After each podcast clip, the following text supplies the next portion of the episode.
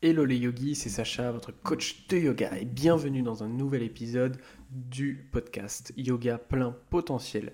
Aujourd'hui, dans ce 13e épisode, je vais vous expliquer comment ma méthode de yoga fonctionne.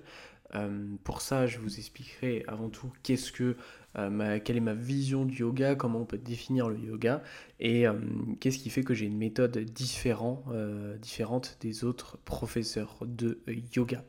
Avant que le podcast ne commence, je vous rappelle que vous pouvez retrouver gratuitement un défi de 7 jours de yoga à faire avec moi depuis chez vous.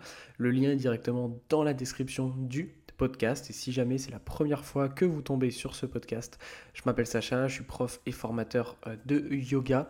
Euh, j'enseigne depuis plusieurs années maintenant euh, et euh, j'ai plusieurs centaines de milliers de personnes et des centaines et des centaines d'élèves qui me suivent au quotidien, ce qui me permet de partager le yoga au plus grand nombre à travers des personnes de tous les pays depuis chez elles. donc, donc voilà. D'ailleurs, si vous me connaissez depuis, depuis peu, que vous n'avez pas cherché un petit peu plus en profondeur, euh, sur euh, ce que j'amenais euh, à mes élèves, cet épisode va être pas mal parce que ça va vous permettre un petit peu de comprendre ce que j'amène à mes élèves et comment, comment fonctionne ma méthode de yoga, sachant que pour moi, ce qui, selon moi aussi, fait que mes élèves ont des super résultats. Vous pouvez retrouver des dizaines et des dizaines de témoignages sur ma chaîne YouTube Sacha Yoga de mes élèves. Ce qui fait qu'ils ont des super résultats, c'est que je leur amène les mêmes méthodes que ce que moi j'amène dans ma pratique. C'est-à-dire que je ne vais pas pratiquer euh, d'une certaine manière et dire à mes élèves faites autrement. Non, je leur amène les méthodes que j'ai testées sur moi qui fonctionnent et que j'améliore aussi en, testant toutes ces méthodes sur mes élèves. Et euh, au fur et à mesure, euh, bah, amener la meilleure chose possible pour mes élèves.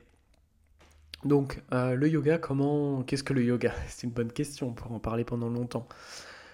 Pour faire simple, euh, moi je vois le yoga comme l'union du corps, euh, de l'esprit et de la respiration. C'est comme ça, que je le vois. C'est comme ça que beaucoup de gens le voient en général. simplement, ce qui est important de comprendre, c'est que dans la philosophie du yoga, euh, il y a un objectif, il y a un but, et ce, but-là, c'est d'atteindre ce qu'on appelle samadhi, donc c'est le huitième pilier du yoga, c'est en quelque sorte le... On, pourrait, appeler ça comme un peu l'émerveillement, ou euh, la, un petit peu comme euh, voilà, l'illumination, c'était le mot que je cherchais en français. C'est vraiment le fait de c'est vraiment le, stade ultime du yoga. Donc je ne vais pas rentrer en détail sur euh, qu'est-ce que euh, ça m'a dit avec l'illumination. J'en parlerai dans un autre épisode peut-être où j'expliquerai les différents piliers du yoga. J'avais déjà expliqué d'ailleurs ces piliers sur ma, chaîne YouTube. Mais il euh, faut comprendre que dans le yoga, en fait, à la base, il y a un objectif qui est d'atteindre cette illumination-là. Bien évidemment, la plupart des personnes n'atteindront jamais cette illumination moi y compris, hein, à moins de, vivre dans une caverne et de faire euh, du yoga tout le temps, euh, c'est très très très difficile d'atteindre ça. Euh, maintenant, ce qui est important de comprendre en fait, c'est que en comprenant que le yoga en fait est basé sur un objectif, on comprend que tout derrière le yoga est objectif. C'est-à-dire que quand vous voyez par exemple tel telle posture qui va permettre de renforcer son dos, ou alors telle posture qui va permettre de gagner en souplesse au niveau des hanches. Le but, c'est pas du tout d'être plus souple au niveau des hanches ou de pouvoir faire des belles postures. À la base, toutes les postures de yoga ont été créées simplement pour pouvoir ensuite tenir une position assise de manière confortable, pour méditer. C'est le seul but. Après, il y a plein de postures qui ont été euh, ajoutées, créées plus ou moins récemment, mais il faut savoir que toutes les postures de yoga, si on s'en tient au texte du yoga, c'est fait pour pouvoir tenir de manière ininterrompue pendant plusieurs heures une posture méditative et pas avoir mal au dos parce qu'on manque de renforcement ou mal aux hanches parce qu'on a manque de mobilité ou de souplesse. C'est vraiment ça le but. Donc à partir de là, on comprend vraiment que, que tout est objectif et euh, qu'il faut du coup donner un sens à sa pratique. C'est aussi pour ça qu'à chaque début de cours de yoga, euh, normalement, ou chaque pratique, on place ce qu'on appelle un sankalpa, c'est une intention derrière la pratique. Pourquoi vous faites du yoga? C'est aussi ça qui fait que le yoga, c'est différent de par exemple un sport. Euh, c'est-à-dire que quand on, quand on fait du yoga, on met consciemment une intention derrière ce qu'on fait, et ce qui fait que bah, chacun peut faire du yoga pour une manière ou une raison différente. Alors vous me direz, c'est pareil, je sais pas, si on prend du foot, peut-être que certaines personnes font du foot pour partager un moment entre amis, peut-être que certaines personnes font du foot pour la performance. Voilà, il, peut y avoir aussi ça, mais c'est pas consciemment cet objectif d'union avec soi-même qu'on va retrouver comme on, a, comme on a au yoga. Et donc, par rapport à ça, une fois qu'on comprend ça, on comprend qu'en fait, tout n'est qu'un outil. C'est-à-dire que les postures de yoga, c'est un outil pour, par exemple, tenir longtemps une posture assise. Travailler sa respiration, ça va être un outil pour euh, pouvoir, par exemple, rentrer plus facilement dans une pratique méditative en ayant un rythme cardiaque qui va être plus, calme, pardon, plus lent. Euh, voilà, tout ça, ce ne sont que des outils. Et à partir de ça, il faut se dire, ok, qu'est-ce que maintenant, comment comment je peux utiliser les outils du yoga pour atteindre mes objectifs? Et donc c'est là qu'on rentre en compte ma méthode de yoga. Donc ce qu'il faut comprendre, c'est que la plupart des personnes qui font du yoga, soit elles vont suivre des cours collectifs dans un studio, dans une salle, ou alors peut-être qu'elles vont suivre des cours en ligne, certaines personnes suivent des cours privés. Et globalement, dans tout ça, il n'y a pas vraiment de structure.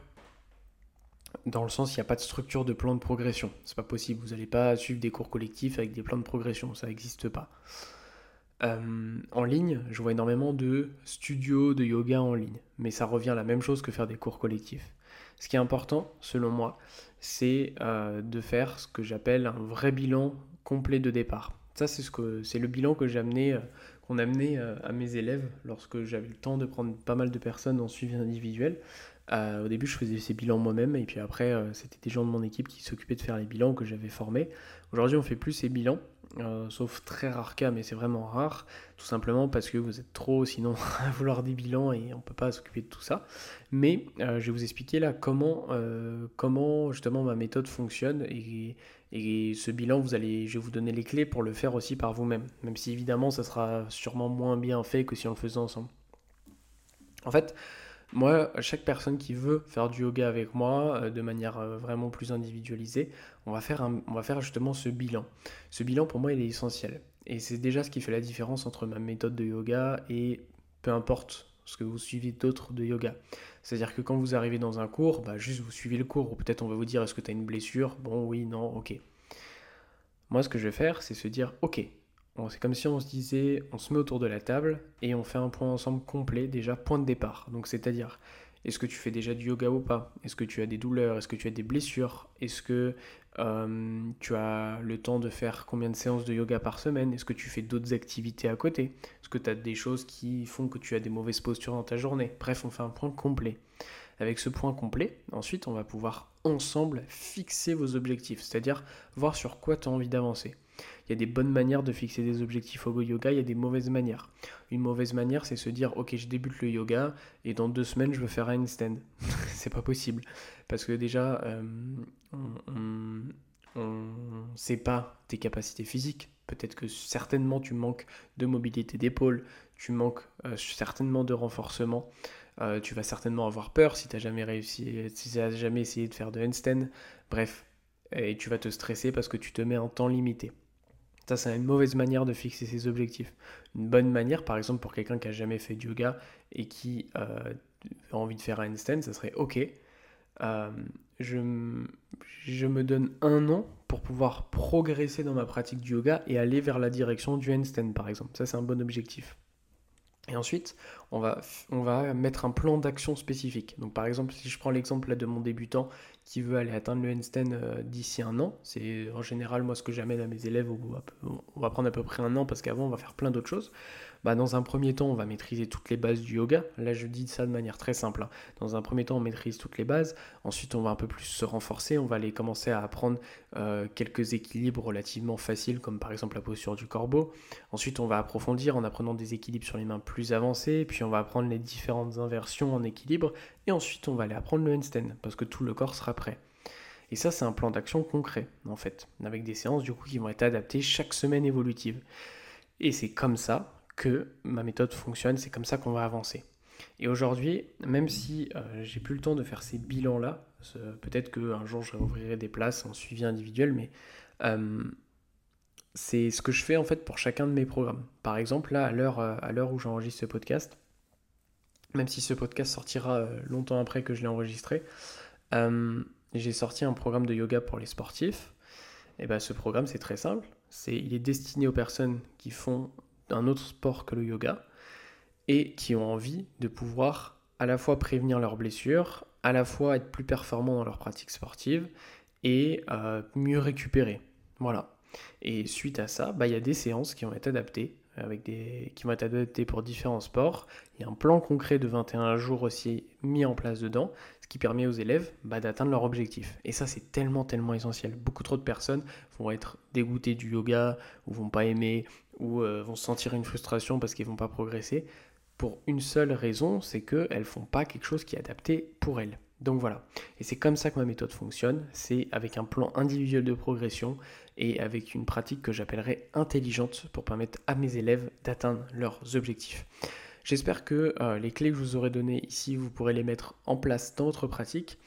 Euh, si le podcast vous a plu, je vous invite grandement à mettre un avis 5 étoiles sur Apple Podcast euh, ou sur la plateforme dans laquelle vous écoutez. Ça permet de mettre en avant le podcast. N'hésitez pas également à le partager à vos amis.